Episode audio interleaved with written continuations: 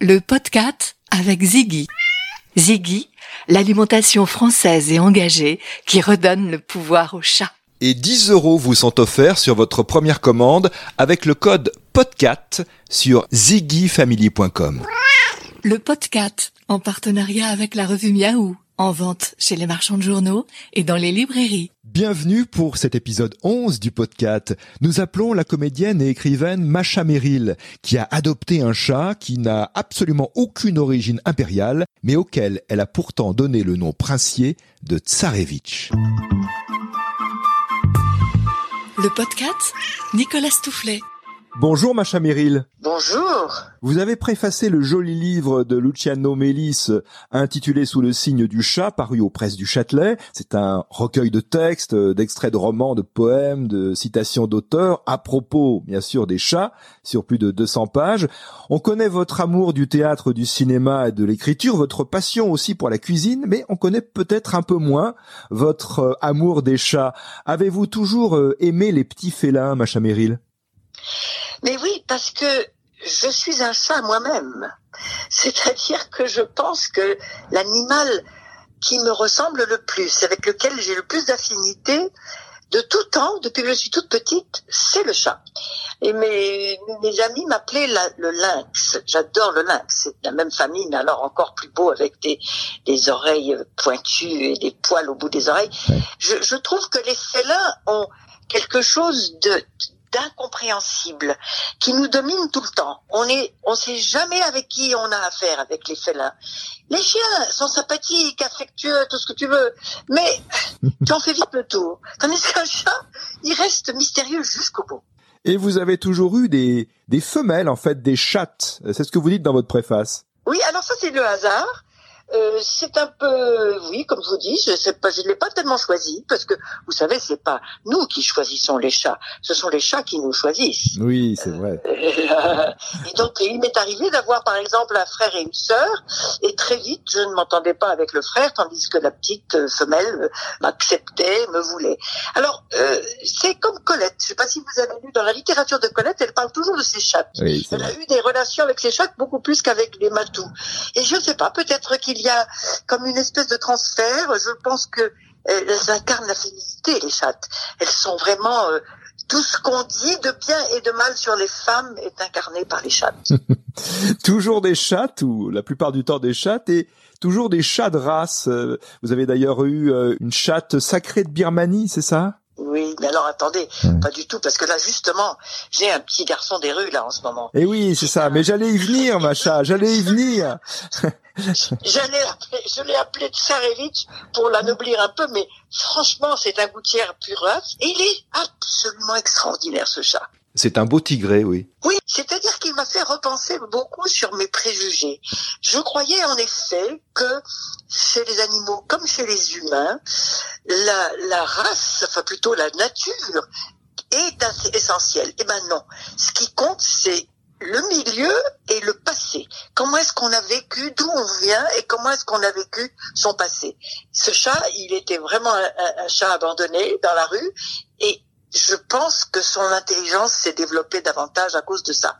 Donc c'est très instructif les animaux, vous savez. Oui. C'est pour ça qu'il faut toujours donner des animaux aux enfants parce qu'on a beaucoup à apprendre d'eux. Vous regrettiez beaucoup Jasmine, euh, cette belle chatte que vous aviez eue, et finalement vous vous êtes retrouvé un peu par hasard à devoir adopter ce chat de gouttière, euh, Tsarevitch. Mais au, au fond, au début, c'est ce que vous expliquez d'ailleurs là aussi dans la préface du livre euh, Sous le signe du chat. Au fond, au début, euh, vous le trouviez plutôt moche, euh, ce chat de gouttière.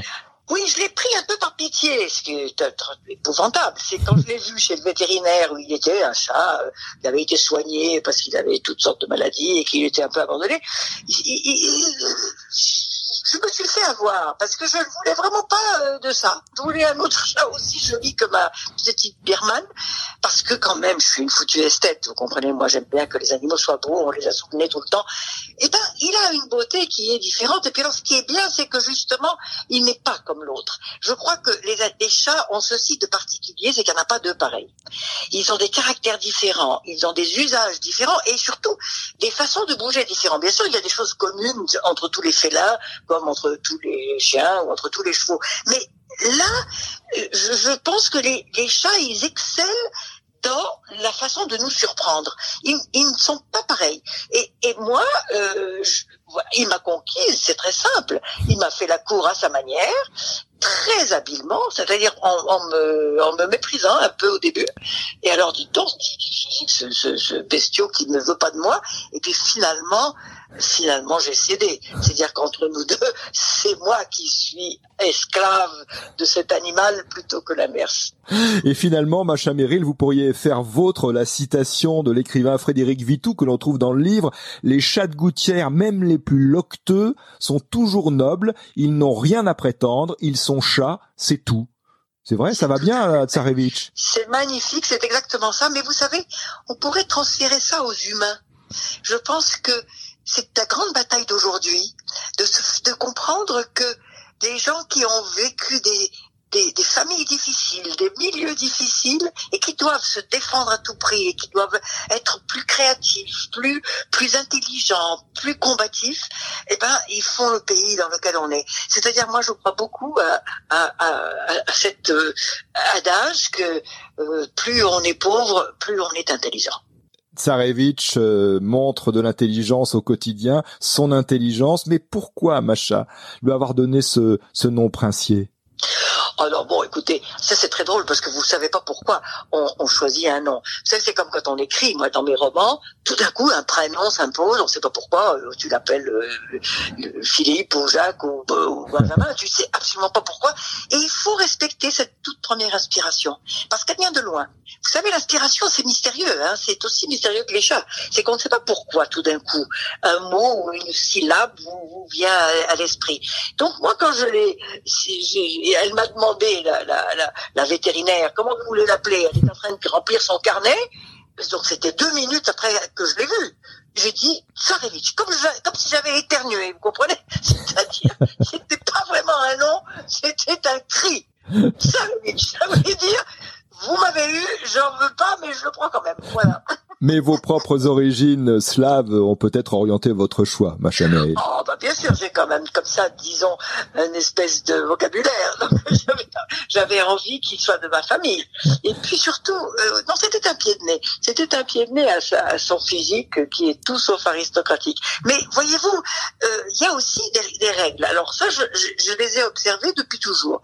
Les chats, ils aiment les T, les S et les cheux et, les... et c'est pour ça que les noms russes conviennent. Hein, Abramovitch, euh, les noms en, en ils aiment, ils entendent davantage. Peut-être parce qu'ils ont Louis fine et que les sons aigus le, leur conviennent. Donc il faut toujours à un chat donner un nom avec des S et des che. Alors un nom allemand pour les chiens, un nom russe pour les chats. Ça? Ah tiens, quelle bonne idée. Voilà, ça, ça les catégorise bien. Hein. C'est comme ça que je prends les chiens. Les chiens ils sont bons pour les noms allemands. Bravo. Dans ce livre, le chat est vu par des écrivains de, de Dubélé à David Fuenquinos, en passant par Victor Hugo, Romain Gary, Annie Dupéret, notre chère Annie Dupéret qui était avec nous pour l'épisode 6 euh, du podcast. En, en conclusion, Macha Meryl, on, on, parle beaucoup de la passion des chats. Vous avez parlé de cette passion que, que vous avez pour ces petits félins, pour Tsarevitch, pour Jasmine et tous les autres. Est-ce qu'au fond, tout de même, euh, il n'arrive pas que les, les chats vous agacent? Jamais. Alors c'est ça qui est fou quand même. Ils sont d'une telle grâce et ils sont tellement philosophiques. Comme ils nous sont nettement supérieurs, ils ont des perceptions que nous n'avons pas hein, et qu'ils ont une façon de, de prendre la vie. Vous savez, j'en ai eu beaucoup, donc je les ai vus vivre et mourir. Et j'ai vu même cette façon qu'ils ont de s'approcher de la maladie, de l'âge, de la vieillesse, qui est mais magnifique, qui est vraiment impérieuse et dont nous devons prendre exemple.